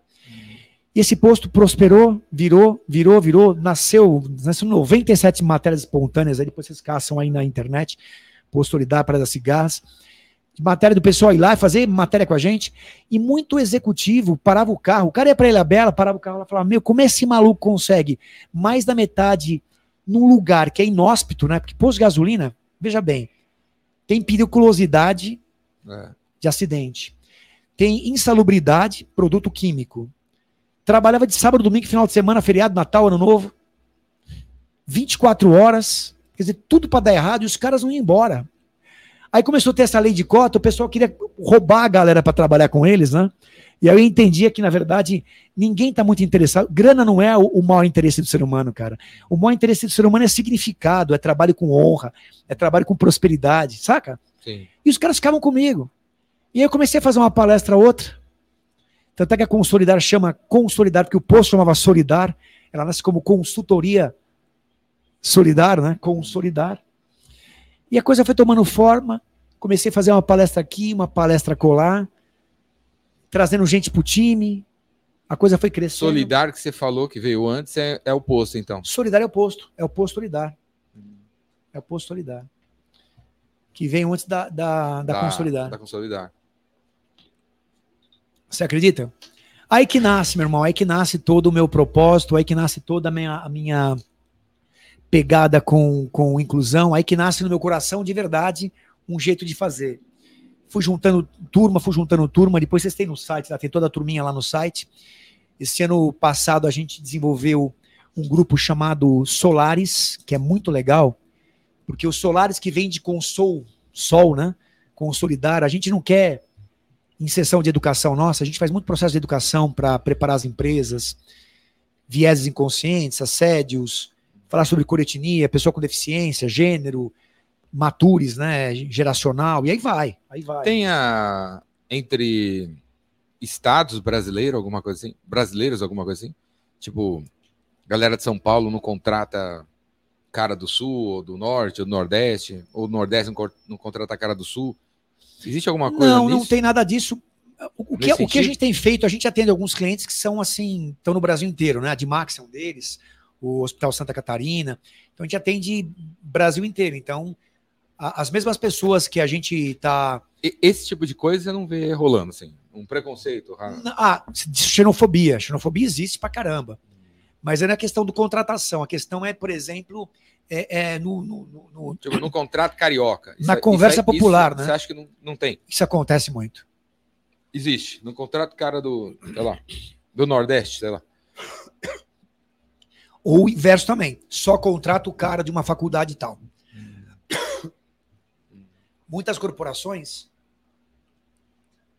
muitas corporações têm como cultura contratar pessoas da FEI, contratar pessoas da total. Isso é o uhum. fim da picada. Você tá, aliás, quem está ouvindo a gente, né? Se você tem essa cultura ainda, procure, né, através de você, Jordão, porque assim, nos procure, porque isso é o caminho do fim da empresa. Uhum. Porque uma empresa que está ainda pensando nisso é uma empresa que está fadada a ir à bancarrota. Porque, inclusive, os tais dos selos ESG, né? O Environmental, Social e Governance prezam muito diversidade e inclusão. O S do social, que é o meião lá do meio, está muito ligado à inclusão e diversidade. Se você não consegue ter isso, se você ainda tem uma empresa com, xenofobia, cara, que você começa a falar, pô, eu só contrato pessoas nesse lugar porque são bons trabalhadores. É uma forma de xenofobia. Eu só contrato nordestino porque são bons garçons. É uma forma de xenofobia. Olha que preconceito. Sim. Eu só contrato engenheiro formado em tal lugar porque eu sei que os caras são formados. Cara, você vai fazer cinto de segurança para homem branco, hétero, uhum. de 1,80m para cima. Uhum. Entendeu? O que vai virar a empresa do cara? Sim. Agora, se você contrata de fato diversidade, você tem que tirar essa, esse véu, né? Esquecer que um dia a gente foi cabeludo, né?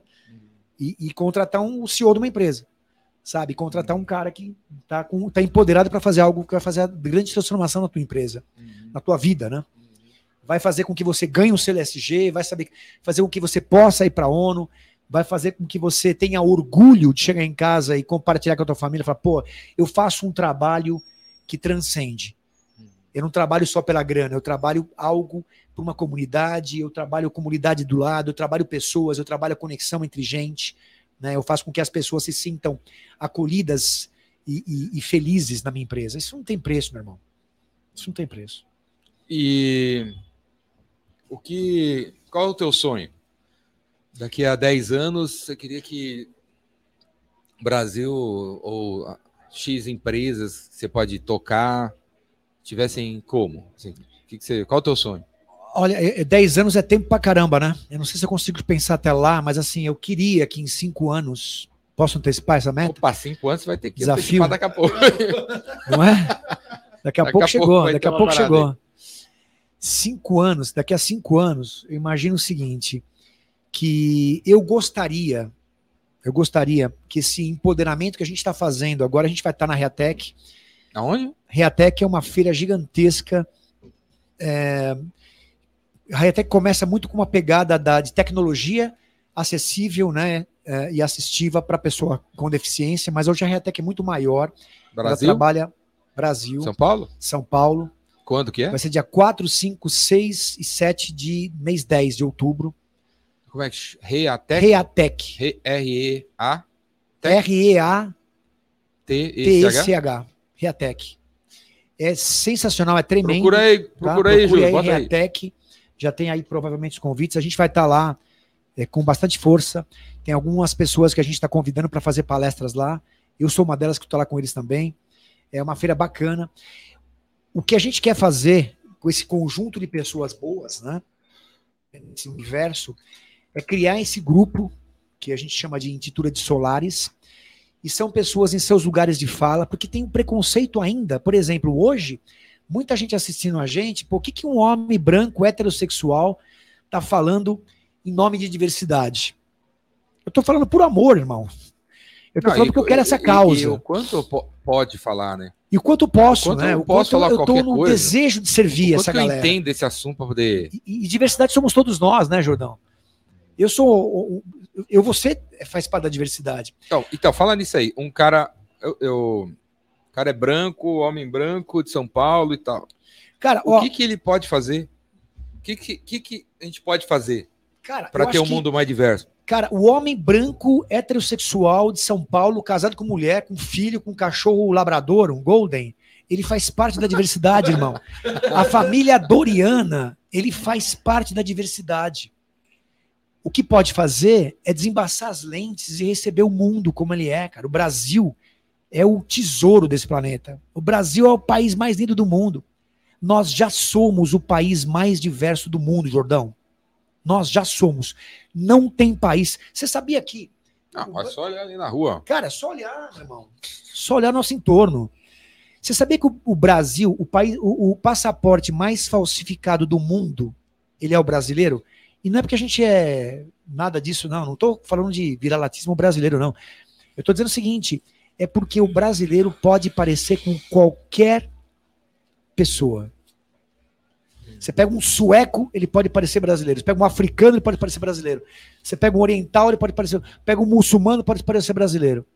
Então eles fabricam o passaporte do Brasil, falsificam, porque para passar na alfândega, cara, brasileiro, ah, deve ser brasileiro. O cara não sabe de onde é, deve ser brasileiro. Olha que legal, cara. Olha que bacana. Agora, o que eu quero em cinco anos, respondendo o que você falou, é que ele seja o país mais inclusivo. Eu te falo que já tem algumas ilhas que estão, pô, cara, muito mais avançada de qualquer país do mundo. Eu garanto para você. A gente tem alguns clientes, esses que eu já falei para você da, da né, que história ONU, que estão mais avançados de qualquer país relacionado à inclusão do mundo. Pô, você pega lá alguns países avançados na Europa, mas assim, tá na- nas costas do Estado. Não é a empresa que tá botando o cara para dentro para ter essa, essa relação, sabe? Um com o outro.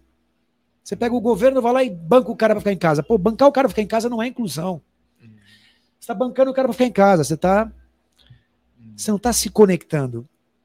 Ou bota um grupo para trabalhar com deficiência numa sala separado. Isso não é inclusão, meu irmão. Inclusão é botar o cara junto e misturado. Vão aprender junto. Não sabe como faz? Pergunta. Né? Essa que é a relação. Então eu quero um Brasil, eu quero que a nossa empresa, eu quero que você divulgue esse, esse tema, eu quero que a gente consiga ter é, um Brasil mais inclusivo. Um país bonito, já é, né, por conta da diversidade, e que essa diversidade seja reconhecido mundialmente como o país mais inclusivo do planeta. Esse é o meu desejo íntimo, declarando para você aqui. Ô, ô Marcelo, para a gente ser um país menos racista, por exemplo, qual que é o caminho? Cara, se eu te falar que o, o, o mundo é racista, né? E não é questão do preto com branco, viu? O racismo ele tem a ver, até porque a, a questão do, do, racismo não tem a ver com cor de pele, tem a ver com o poder da época. Você pega o, o, o egípcio, Sim. eles eram pessoas é, é, é, é, é cultas, eu acho. Cultas. A, a, cor de pele era, eram pessoas mais para pretas do que para brancas e escravizavam os brancos. Então não tem a ver com cor de pele. O racismo tem a ver com o comportamento de desconhecimento do outro. O que é muito triste é que, por esses guetos que a gente vai criando, que eu acabei de falar no começo aqui, né? Porque a gente gosta de rock, a gente está aqui, porque a gente gosta disso está aqui. Esses guetos, eles vão criando nuvens que vão se, se emparedando de uma distância para outra, sabe?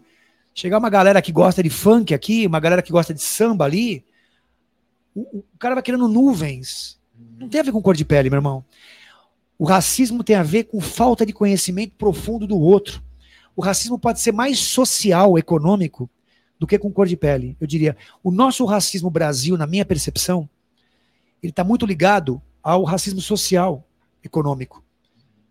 Né? Obviamente que por conta da cultura histórica que a gente vive, ele acaba tendo muito menos oportunidade para uma pessoa preta para uma pessoa branca. Fato. Hum. Né? Sim. E melhor do que eu para falar aqui, eu tenho gente no meu time. Eu tenho Humberto Baltar, que é homem preto, para falar sobre isso. Eu tenho o Charles, que é homem preto, para falar com isso. Se a galera estiver vendo agora aqui, fuça no nosso site. Tá lá. A Depois galera. você clica Solares no nosso site, tem uma abinha escrito Solares. E vamos fazer uma sessão com a gente. O que, que é Solares? Solares tem a ver com. Muito legal essa pergunta, porque assim, eu, eu, eu lembro que na nossa empresa a gente tem algumas é, é, a gente vai criando. A gente, como educador, a gente tem que estar sempre vigiando para a gente não se sentir estrela, sabe? A gente não pode ser cantor de rock, velho. No nosso trabalho, a gente tem que manter humildade o tempo todo. A hora que a gente começa a sentir que a gente é cantor de rock e a gente vira uma estrela, onde a plateia está aplaudindo você e não está saindo com um significado importante, que é o que a gente está tentando fazer aqui para essa galera que está ouvindo a gente, entender que dá para fazer alguma coisa a mais, né? Se é com significado, ser transformada, sair voltar da seta para plateia, para ela, para a pessoa, não para o educador. É, e a gente automaticamente a gente acaba entrando nesse flow contrafluxo. Então, Solares é para me lembrar e lembrar todo o time né, da família Consolidar que a gente tem que ser sol, não estrela. Porque o sol, ele não brilha só. Aliás, ele até o Fusca se olhar. Mas o sol ele aquece a relação e ele ilumina o caminho, ele dá uma clareada. Não é? A atração não está nele, a atração está na plateia. Ele vai acender a luz na plateia. Essa aqui é a, a razão dos solares. E obviamente que vem de consolidar, que vem de solidar, que vem de tornar sólido, que vem de solidariedade, né? Então tem todo esse âmbito. Então o solar tem toda essa abrange tudo isso. E se a galera tá ouvindo a gente, clicar lá nos solares, dentro do nosso, nosso site, vai ser muito legal, porque lá tem várias pessoas com, com etnias distintas, com culturas distintas, com habilidades distintas, cada um em seu lugar de fala.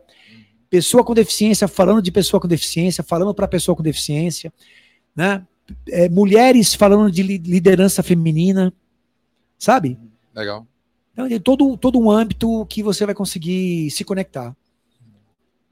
É, eu ia, fazer, eu ia perguntar para você como é que você conseguiu, é, dentro da empresa, fazer todo mundo falar desse assunto, viver esse assunto, né? Mas deve ser por causa da diversidade que, da galera que. Porque, porque a galera que está lá é diversa, né? Total. E assim, a, a, gente tem uma. Tem lugar que quer ser diverso e tal, mas tem meta para bater. E aí então, lembra da porta que eu ia falar para você, acabei não falando? Quando a porta entra pela porta do medo, agora concluindo, a porta do medo está ligada na meta. Essa galera são os executivos ainda de uma velha economia que estão com foco na planilha, não estão com foco na pessoa. A segunda porta, que a gente chama de porta da estratégia, é quando a empresa começa a perceber, fala assim: caraca, o país aqui, o Brasil, é o país mais diverso do mundo. Como que a minha marca vai falar com esse povo todo se eu só tenho um modelo branco na minha foto? Se eu só Sim. trabalho com gente assim, né? Com hejo- é, aquela homogeneia. Aí ele começa a trabalhar a diversidade por estratégia. É legal? Bacana pra caramba. Grande passo. Agora, o mais legal que você acabou de falar é quando tem a porta do propósito. Então vamos lá, porta do medo, porta da estratégia e porta do propósito. A terceira porta é a porta do propósito. Essa é a porta que eu entrei no farol lá. Essa é a porta que a maioria das empresas não entram. Aliás, as empresas, assim, respeitosamente. Bom, você viu até a palestra do Doia da Padaria Real lá. Ele fala, entrou pela porta do medo, né? Mas ele chegou na porta do propósito. Hoje, a liderança dessa empresa, ela entende com toda a claridade do mundo que a vida dessa empresa tem como missão, como propósito, como razão de ser, trabalhar a inclusão. É muito louco isso. Trabalhar a humanidade nas relações, sabe? Então, eu, eu, eu ensino as pessoas a vender. E aí você vê, assim, quem. é, que está aumentando a dificuldade de todo mundo aqui conseguir escrever algo que as pessoas entendem. Entendam. E difícil, assim. Você faz uma página e bota uma cor, só que essa cor, aí você dispara para os seus 40, seus 10 mil seguidores e os caras não. X gostam da cor, X não gostam. Aí você pode. A cor é azul, a, a- fonte de letra de um não atrai quem gostou do azul. O azul Pô, gosta- legal que você falou, é, cara. anda. Tá confuso, assim. Acho que E perigoso. todo mundo tá Confuso e perigoso. Tá todo mundo percebendo que a comunicação está cada vez mais difícil de ser feita. Que é a gente escolhe uma palavra que ninguém entende, só você entende, só uma parte entende. E deve ser por conta dessa. Eu imagino que seja por conta da diversidade absurda de gente, de né, cada vez mais a gente. Eu, você mesmo, dentro, você mesmo está se, tá se, tá, é diverso. Você não é mais o cara É, você era um exatamente. cara cabeludo. Já não sou mais. sur- eh, que, usa, que foi pra Califórnia e tem tatuagem. Agora você é um cara com cabelo, com cabelo curto, com tatuagem, trabalha com diversidade. Não- e não é que você não, não, não é que você não é mais. Você é ainda. Sou também isso, né? Você agora é também. Agora- Aí teve filho, você também é pai, você também é. Teu, teu pai tá mais velho, você tem que cuidar. Agora você também virou cuidador do seu pai. Você tem 24 frentes dentro de você, você é diverso também. Eu, Exatamente. eu também sou diverso. 25 frentes de diversidade dentro de mim. E aí, o a pizzaria do bairro tentando se comunicar comigo para comer uma pizza. O folha do cara é o mesmo há 25 anos, é a mesma foto de pizza, é o mesmo sabor, a mesma cadeira, mesma foto ali da, da torre de pizza, pizza lá que o cara tem na parede. Não, não, não, não conecta, né? Com, Pô, essa, é, Difícil pra com caramba. esse ser diverso que todos nós somos. E os- muita gente se ofende. é, é, é, se ofende, cara. Qualquer. Qualquer coisinha é capaz de derrubar um. É, não, 500 mil créditos. Se é 500 mil créditos de credibilidade com a pessoa, faz uma coisinha. pá, acaba com tudo a pilha de créditos. Ó, eu vou te você Então- falar uma coisa linda, cara. Você falou uma coisa linda que eu queria poder um dia falar isso, assim. É, você falou uma coisa mágica, só para você ter uma ideia. Hoje tá um desafio se comunicar. É isso. E por isso que eu me sinto tão necessário, acho que a Consolidar tem essa pegada tão necessária, irmão. E assim, meu propósito é tão necessário, porque hoje, às vezes a gente faz. a le- levando a diversidade, Sim, e- aumentará os insights de diferentes claro, claro. que bate com a galera que tá fora do escritório, né? Mas você quer ver uma O coisa que tá legal? acontecendo fora do escritório. Você quer ver uma coisa legal? Lembra da história do posto lá, do, do posto, do cara do farol? Aquele cara que deu a bala de goma, esse cara é um mau caráter, ele queria machucar o cadeirante, mas nem ferrando, cara. O cara queria ajudar o cara ali, ele foi mal interpretado naquela época, tô falando 2001. Hoje, o que acontece hoje com qualquer outro pilar, cor e etnia, ah, pilar LGBT, QIAPN+, pessoa com deficiência, gênero, equidade, toda relação que você pode colocar, geracional, você tem dúvidas. É, por de exemplo, como eu, se falar. Eu tô, usando essa. Mostra aí, Júlio. Eu tô usando essa pulseira aqui, ó. Sim. É do Xingu essa pulseira. Legal. O Xingu tem hoje 5.500 5.500 mil índios. 5.500 índios. Não, mil não. 5.500 índios vivendo no Xingu, cara. É Xingu é um nego- gente, né, cara? é, É um bairro do São Paulo. Nem isso, é cara. quem tá nessa. É quem tá nessa galeria nesse momento aqui. Nessa galeria, nesse momento, tem 5 mil pessoas. É. Na galeria do rock. Essa, essa turma que tá na galeria do rock tá no Xingu, cara. Digita aí, galera, qual o tamanho do Xingu. É, dizer que tá É um- quase é beirando área extinção, você para pensar, Tá extinção. É uma área gigantesca, só com 5.500 índios. E aí, uma dessas 5.500 índios tem lá, fez essa pulseira pra mim aqui, ó. Pô, cara, É uma isso não tem preço. 19 tininhas, eu acho, que tem lá. Eu tô usando a pulseira indígena, do Xingu. É, e esse design aqui, preto e branco, as cores do preto e branco, o design, esse design aqui, mostra aí, Ju, significa ação. Eu falei com a Índia. Putz, que legal. Falei com ela no WhatsApp, e ela falou: não, isso é ação, pra gente significa ação.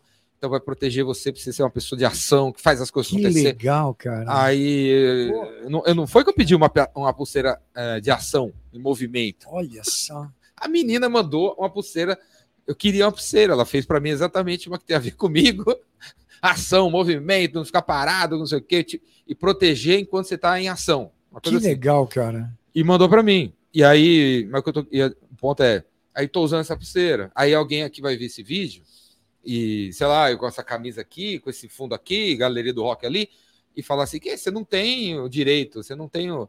Quem é você pra usar essa pulseira aí? Essa pulseira não... Você não, Não te compete, não cabe em você. Ah, você não manja do assunto. Tira essa pulseira aí. Então, mas sabe o que é legal? Vou te contar uma eu, coisa, eu tô Jordão. usando porque, pô, eu gosto de índio, pô, sabe? E, né? E quero ajudar e tal, e... e E ficou bonita pra caramba, além, além de Ah, tudo. cara, pô, quero um ajudar, estilo. e é bonita, é linda, não sei o que lá, e, e não é que é indígena. É isso aí que você falou, é linda. É super, ultra bem feita. Não tem, ó, aqui não tem um. Não tem um negócio para abrir e fechar, não tem fecho. Vai ter cara. valor agregado. É um negócio absurdo. Eu tiro aqui, volta, fica bonitinha, não, não, não laceia. É um negócio super bem feito. Até agora, não entendo direito como é que a mina fez isso aqui. É, Essas coisinhas pequenininhas aqui, ó. Coisa super, ultra bem feita. E, mas, Passa a vida, cara, fazendo isso às vezes. Agora, olha que interessante que eu quero te contar, cara. eu Queria ter essa oportunidade para falar isso um dia, assim. É, pra, que bom que é aqui, cara. Muita gente procura a gente. Ah, poxa, tô tendo um problema de assédio na minha empresa, tô tendo assim. Aí eu vou fazer um coaching lá, eu, o time nosso tal. Eu vou fazer um coaching com relacionamento de. de assédio. Aí o cara vem, o cara, pô, aparentemente, cara, um cara de boa pra caramba, nem sabe que ele tá assediando. Ele tem um comportamento tão da vida que segue, sabe aquela coisa de. Às vezes o cara é pai, é pai de filha, e tá rolando uns assédios e a turma tá denunciando o cara lá. Aí o cara fala assim, pô, cara, meu, não aguento mais, esse mundo tá muito chato, como é que eu faço? Não posso falar nada que estão falando isso, não posso falar nada que estão falando aquilo. Eu falei, bichão, vamos fazer o seguinte, pra você tentar fazer esse mundo que você vive, cara, você vive nele. Chato ou não, é o mundo que você vive. Pra ser mais divertido, a gente tem que voltar pra escola. Hoje, irmão, a gente tem que voltar pra escola. Porque a consciência humana, a consciência das pessoas mudou. Tá em outra categoria. Hoje as Tá pessoas expansão. reconhecem o que que é um assédio, reconhecem o que que é uma coisa, reconhecem o que que é outra. Então, por conta desse reconhecimento, o que que acontece? O cara vai brigar. E qual que é a nossa nosso objetivo agora aqui nesse, nesse trio aqui, né, de, de, de parceiro do rock, por exemplo? Pô, cara, a gente tem que se tornar a nossa melhor versão. Eu aprendo todo dia e cometo um monte de bobagem. Aprendo todo dia. Minha equipe aqui, essa família toda que tem, pô, cara, a gente aprende todo dia. A gente comete muito erro e a gente pede Ah. perdão. é, o cara que fala que o mundo tá chato não quer aprender, né? Então, Pô, você não quer aprender mais nada? Tá, assim, É. parou? É isso aí? É isso falar aí. que, né, aquela, aquele turma que fala assim, pô, não se faz mais geladeira que antigamente, na mesma cultura, né? Então, assim, Fala aí. é, Uma hora e vinte e cinco. Eu anos alguns anos atrás eu estava entrevistando aquele cara do um cara do um comediante do Porto dos Fundos, esqueci o nome dele, não sei se vocês lembram, é, aquele é um careca que faz o papel de do Sargento Peçanha, um negócio ah, eu, eu sei quem que é, não tô lembrando o nome que também. naquele vídeo do coach é o pai do cara, viu o vídeo do coach? Sabe quem é? O Antônio, não sei o quê, não sei o nome, não lembro o nome dele. É, tá- aí eu chamei ele para palestrar no evento, a Raco tem, anos atrás. E aí, quando terminou, eu fui conversar com ele, na frente de todo mundo. Tipo, talk show, assim, Sim, umas sim. perguntinhas. Aí, meu, como é que vocês começaram Porta dos Fundos, sei lá, sei lá, sei lá. Aí, uma das perguntas foi sobre isso, sobre o mundo tá chato. Eu falei assim, meu, eu cresci com os comediantes falando, fazendo piada com mulher, Pô, cara. com gordo, Pega os, os com japonês, ah, com negro. trapalhões. É, então, vi os trapalhões fazendo piada com gay, com gay, com, com, com gay, com negro, com baixo, mulher. E aí agora estão criticando que não, não pode mais fazer piada com essa turma, não sei o quê. O que, que você acha disso, do politicamente correto na piada, né? No humor. Aí falou assim, ó, E ele, o que, que ele falou? eu acho show de bola. É por aí mesmo. Chega de fazer piada com a galera. Não tem nada a ver fazer piada com a galera. Dá para ser engraçado sem tirar barato das pessoas. E, e eu sou a favor. E, e para mim não é isso mesmo. É muito melhor do que viver num mundo que a gente dá risada de um gordo. Não tem nada a ver da risada do gordo, não tem nada a ver da risada do, da, da, da loira, não tem nada a ver da risada do, do baixinho. Não tem nada a ver fazer isso. Não tem nada a ver. Eu eu sou comediante, acho tudo engraçado. Eu luto todos os dias para não fazer besteira, para não fazer essas piadas bestas. Sensacional. Eu não- às vezes eu erro também, a gente erra lá também, solta sem querer, não vê que fez besteira, magoa alguma pessoa, mas dá para fazer piada sem magoar os outros. Dá. Estão tentando e tá certo. É por aí mesmo. Cara, é por aí. E assim, eu até tenho. Eu tô num grupo de, de um grupo de comediantes até que o. Mas fez piada do coach, aí pode ser que os coaches achando não sei o quê, aí fez piada tá lá de Jesus, aí sei lá, os caras devem criticar também. Cara, mas não, e, e assim, e é muito normal isso acontecer, é, mas eu diria o seguinte: a grande segredo disso tudo, Jordão, na minha percepção, é assim: como nós podemos nos tornar a nossa melhor versão? Como que a gente consegue fazer todo mundo rir junto? Não rir do outro e fazer alguém chorar. Esse é o desafio. Acho que o comediante está no melhor momento da vida dele. A hora que o cara souber fazer todo mundo rir junto, sem fazer ninguém chorar, esse cara vai estar em outro patamar de consciência de comédia. Você sacou a, a diferença? Agora, quando a Dá gente pra fazer continuar, todo mundo rir junto. e dá pra fazer. Eu, cara. modéstia à parte, sou, eu sou comediante. Dá pra fazer, cara. Dá pra Às fazer. vezes eu solto as piadas da, da galera, todo mundo ri. E não tá, não tá metendo pau em ninguém. Então, cara, esse é o caminho. Porque esse é o talento. Se a gente. Eu- eu- Isso. Sabe, sabe qual que é o caminho? Acho que você fazer piada de você mesmo, viu? Faça a Vulnerabilidade. piada de você mesmo. Vulnerabilidade, você acabou. Não tá, você tá apontando o dedo pra você, todo mundo vai achar engraçado, porque todo mundo vai. Acho que se vê, se vê ali, né? Se porque todo mundo é humano, todo mundo errando. Se você fizer piada com você, é, também. é, é, acho que não- ninguém fica magoado. Exato. Não, e piada com você mesmo, ela é uma forma de vulnerabilidade, né? Ó, Quando pega bem, você, fica bom também. você começa a Nesse falar dos teus problemas, Defeitos. é, defeitos, você começa a falar: caraca, meu, se o cara tá falando. Eu acho que até, inclusive, gera empatia, viu? Sim. Na relação gera empatia.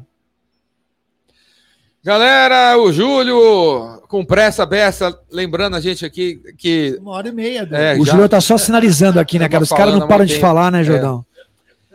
Estamos chegando no final do episódio, galera. Marcelo, ó, no, sempre, é, eu peço para todo mundo que vem aqui olhar para aquela câmera ali, ó. Olhando ali. É 98. é. Lá em cima, ou lá em É, cima. 98. beleza. Porém, tinha outra. Pô, tem tanta câmera aqui, velho. Olha lá. Muitas, né?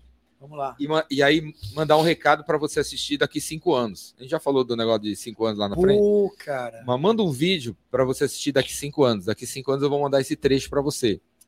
Então, dia 20. Vai fazer isso? Vai lembrar, velho? Vou, vou lembrar. Eu- Eu tenho esse RM aí. Pipe Drive, galera. CRM Pipe total Drive. ali, hein? Pipe Drive. Pipe Drive. Pô, cara. Sim, é dia 20 de, ago- de abril de 2028. Eu vou mandar esse vídeo para você. Putz, Então, cara, assim, que manda- demais. Manda Compromisso pro legal. futuro- manda um recado para o futuro, para você assistir daqui cinco anos. Um recado passado para o futuro. Tipo, Marcelo, espero que nesse momento, dia 20, 28 e tal, você esteja assim, assim, assado, tenha feito isso, isso, isso. E pá, pá, pá, pá, pá. Vai lá. Bom, Marcelo Pires e família Consolidar, todo o time, toda a família, Solares. O recado nosso é o seguinte: daqui a cinco anos a gente vai ter uma referência aqui de um país inclusivo para valer. Eu diria o seguinte: o país mais inclusivo desse planeta. Agora eu entendi porque você pediu 10, né? O meu desafio aumentou, né, velho? Virou 5, né? Mas agora eu Encurtou. não vou amarelar, não vou amarelar, não, cara. Não vou poder correr mais E curtamos o tempo aí. encurtou o tempo. Então não é 10 anos, é 5 anos. Então tá aqui a promessa do Jordão. Então daqui a 5 anos eu quero voltar aqui para a gente ver as melhoras que a gente teve no nosso país, que eu amo tanto. Gratidão de coração e assim, Sigam a gente. Parabéns, Jordão, de todo o coração, cara. Sé, vocês são fera. Foi muito bom estar aqui com você, cara. Nada, obrigado, obrigado por ter vindo. Tem, tem algum, alguma coisa que você quer falar que a gente não falou? Cara, eu acho que eu queria dedicar, assim, eu tenho. Eu perdi meu pai e minha mãe já. Né? Eu vi que você fez uma homenagem para teus pais. Eu fiquei é, é, encantado quando você falou isso. Não sei se você percebeu, mas eu dei uma choradinha aqui. Deu aquela, deu aquela marejada nos olhos. É que você estava olhando para lá, na, na câmera 43, aí não deu para você ver. Mas eu perdi meu pai faz bastante tempo, inclusive quando eu morava fora. E eu perdi minha mãe recentemente, no dia 18 de fevereiro é, do ano passado. E eu tenho ainda sentido bastante falta dela. Prometi para a mamãe que ia me tornar a minha melhor versão. Estou aqui fazendo a minha melhor versão, tentando cada dia me superar com isso. E queria dizer que é, tem uma tem até um, um Vox na, na, na, no YouTube, aí, se vocês procurarem Marcelo Pires, é, um, um Vox TED que tem, que fala um pouquinho da mamãe. Eu queria dizer o seguinte: eu passei 37 dias no hospital é, com a minha mãe. É, minha mãe já estava entre o céu e a terra, né? Eu diria. Eu vi uma estranheza dos médicos e das, da equipe de enfermagem, que eles não se conformavam que eu com minha mãe o tempo todo é, lá no quarto. Eu não saía para tomar banho, né? Eu sou filho único, meu pai já era falecido, e eu percebi que eles ficavam muito preocupados comigo, porque não era algo comum, algo que eu achei que fosse o mínimo que um filho pode fazer. E aí, sugestão para filhos que têm pais que não, que não estão bem, cuidem, né? Porque o próximo pode ser você da lista, né? Alguém vai ter que cuidar de você, a idade vem. Se der tudo certo, a idade vem, né? E eu percebi essa estranheza dessa galera e com essa estranheza dessa galera, eu, eu comecei a perceber algo que não era comum. Porque eles falavam para mim que os filhos, geralmente, quando tinham pais doentes, ficavam brigando no palitinho para ver quem quer ficar. Em vez do cara querer brigar para ficar, ele brigava para não ficar. Com aquelas desculpas verdadeiras que tem, tipo, ah, mas eu não gosto de ir ao hospital, eu não gosto de meu pai assim, minha mãe assim, mas, cara, eu acho que o momento final de um pai, de uma mãe, eu como pai hoje, digo o seguinte: as pessoas que você mais quer ver na vida, cara, são seus filhos. Então, assim, um pedido aqui, e tem a ver tudo com inclusão. Um pedido é, é quer incluir?